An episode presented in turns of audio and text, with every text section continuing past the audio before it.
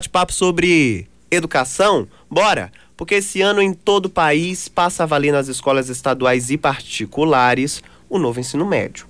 Essas mudanças estão previstas na Lei 13.415, que foi aprovada lá em 2017, durante o governo do ex-presidente Michel Temer. Mas apesar da aprovação, há quatro anos mais ou menos, a implementação do novo ensino médio no país deve ser desigual.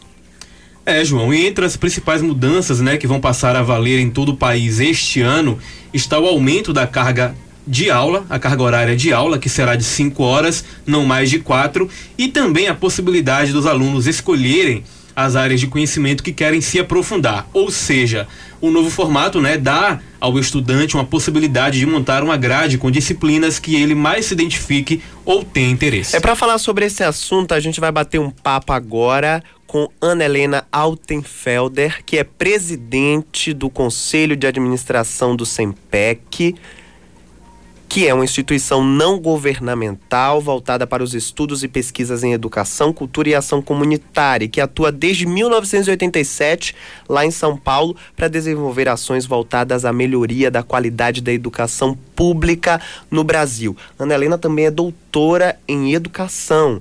Ana Helena, boa noite, obrigado por ter aceitado o nosso convite para bater papo aqui no programa. Olá, boa noite, boa noite a todos os ouvintes. Ana, o novo ensino médio vai ser implantado de forma gradativa aqui no país. Primeiro, essas novas mudanças passam a valer no primeiro ano do ensino médio, depois no segundo e assim consecutivamente. Quais são as principais mudanças que podem ser implementadas agora em 2022? Na verdade, a, a, as mudanças principais questão na própria forma de organização do ensino médio. Né? Tem aí uma ampliação da carga horária e também tem a possibilidade dos alunos e alunas escolherem algumas disciplinas. Ter, ter, continuará havendo disciplinas comuns, disciplinas obrigatórias, mas eles também terão oportunidade de fazer escolhas de acordo com os interesses. Né? É, as é, a, a lei já existe há algum tempo, a, o advento da pandemia trouxe desafios para a implementação, né? As secretarias tiveram que se debruçar sobre a questão do ensino remoto, depois do ensino híbrido. Então, agora em 2022, temos aí o desafio de implementar. E como toda política educacional, na verdade, toda política pública, o grande desafio é tirar do papel e colocar na prática no dia a dia das escolas. Né?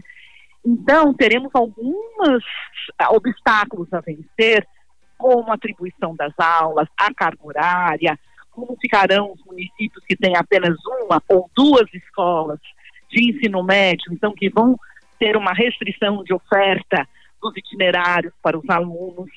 Na verdade, são nos próximos anos que nós iremos nos debruçar sobre todos esses desafios para tentar enfrentá-los. E o que é importante é que nesta implementação haja muito cuidado para que não se crie, ou melhor, que não se aprofunde as imensas desigualdades educacionais que já existem nesse país. De maneira que alguns alunos e alunas terão percursos a serem feitos, escolas com estrutura, e outros não poderão fazer essa opção. Então, o grande desafio é que o ensino médio ou a educação né, né, nessa fase seja de qualidade para todos e que todos tenham oportunidades semelhantes. Doutora Ana Helena, Sérgio falando com a senhora, muito boa noite. É, por falar nestes obstáculos, né, dificuldades para adaptação, eu queria saber da senhora qual o impacto esperado dessas mudanças para a educação do nosso país. Os impactos esperados é que a gente possa enfrentar alguns dos maiores obstáculos e desafios que nós temos, que é o acesso né, ao ensino médio, a permanência, que os alunos efetivamente concluam o ensino médio. Nós temos atualmente, convivemos com uma faixa de, uma taxa de evasão bastante significativa, os alunos sequer acessam o ensino médio ou quando acessam um número significativo acaba saindo antes de concluir. E mesmo aqueles que concluem, ainda temos o desafio de garantir eles efetivamente aprendam aquilo que está previsto em lei, aquilo que eles têm direito. Então, a reforma do ensino médio ela vem na direção de poder enfrentar as questões do acesso, da permanência e da aprendizagem. A gente está batendo um papo com a doutora em educação Ana Helena Altenfelder, que é presidente do Conselho de Administração do SEMPEC, é, que é um centro né, de Estudos e Pesquisas em Educação, Cultura e Ação Comunitária, que atua desde 1987 lá em São Paulo, desenvolvendo ações voltadas à melhoria da qualidade da educação pública. O assunto que a gente está debatendo aqui é o novo ensino médio. Inclusive, doutora Ana, cada estado nessa proposta né, de um novo ensino médio é responsável pela elaboração do seu currículo, seguindo também, claro, a base nacional comum curricular que estabelece aí as disciplinas que são obrigatórias em todas as unidades de ensino. Mas o Enem, né, que é é o desafio que se coloca depois do ensino médio, ele é o exame geral, nacional, aplicado igualmente com as mesmas questões em todos os estados brasileiros. Isso não pode causar uma discrepância discrepância no ensino e no acesso à universidade num país como o nosso?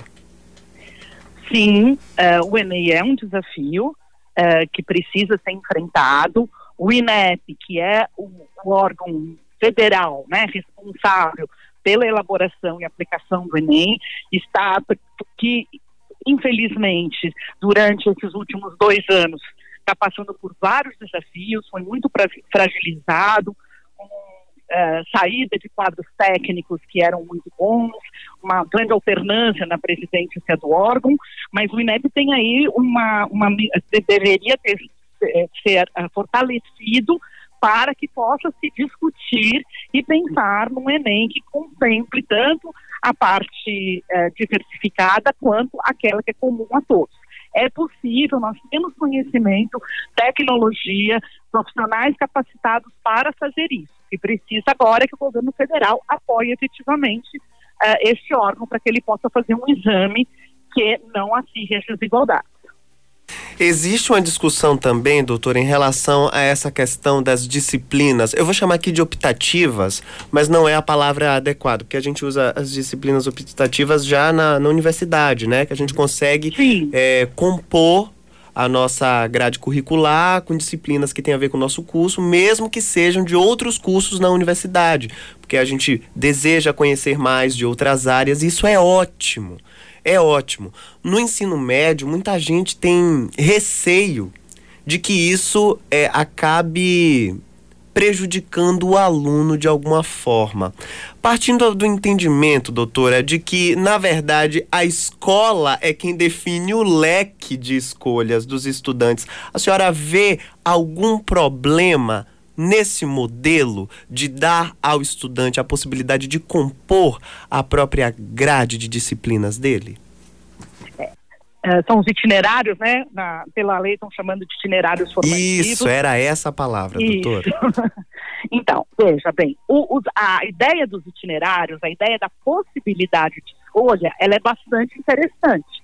E ela contribui, vamos dizer, para o engajamento, para o envolvimento do estudante, para um diálogo maior com seus anseios e necessidades.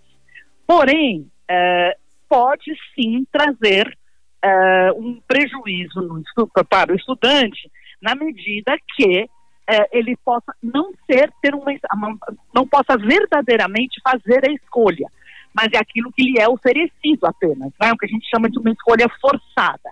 Isso preocupa principalmente nos municípios que têm apenas uma ou duas escolas de ensino médio.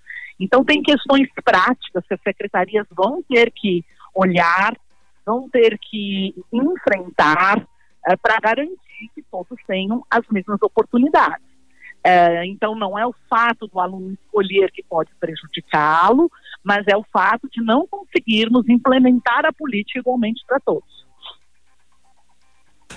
A gente está batendo um papo com a doutora em educação Ana Helena Altenfelder, que é presidente do Conselho de Administração do SEMPEC, lá em São Paulo.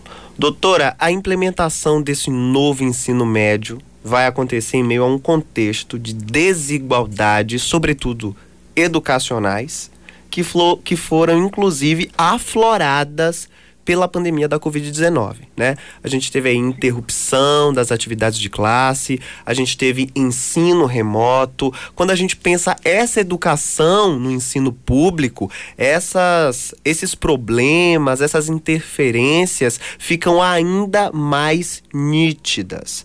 Por isso, alguns estados como São Paulo, onde vocês aí atuam, e o Rio Grande do Sul estão pensando, né, cogitaram em colocar em prática um quarto ano do ensino médio para justamente ajudar os estudantes a se prepararem melhor para o Enem.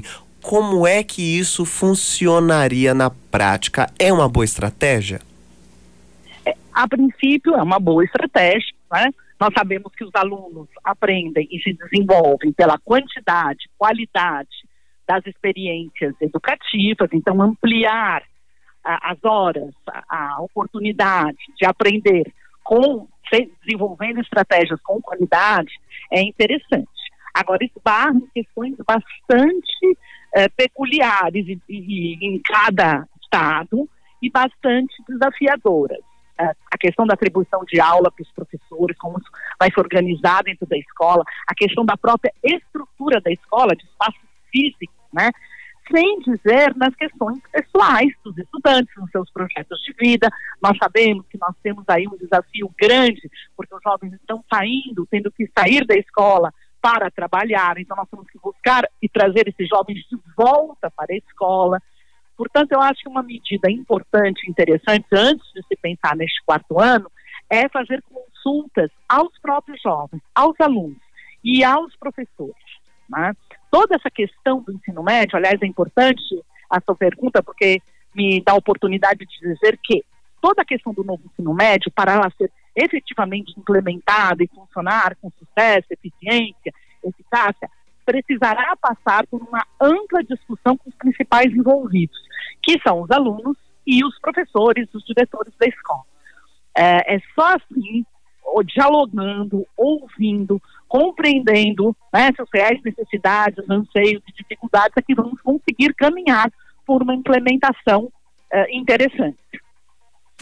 Tá aí a palavra da doutora Ana Helena Altenfelder. Doutora, muito obrigado por esse bate-papo sobre educação, sobre esse novo momento que a gente vai começar a viver aqui no país a partir de 2022 com essa reformulação né, da estrutura do nosso ensino médio.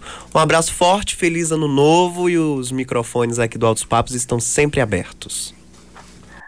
Muito obrigada, eu que agradeço a oportunidade de participar. Feliz ano novo a todos. Tá aí o bate-papo com a doutora Ana Helena Altenfelder, que é presidente do Conselho de Administração do Centro de Estudos e Pesquisas em Educação, Cultura e Ação Comunitária, que atua lá em São Paulo.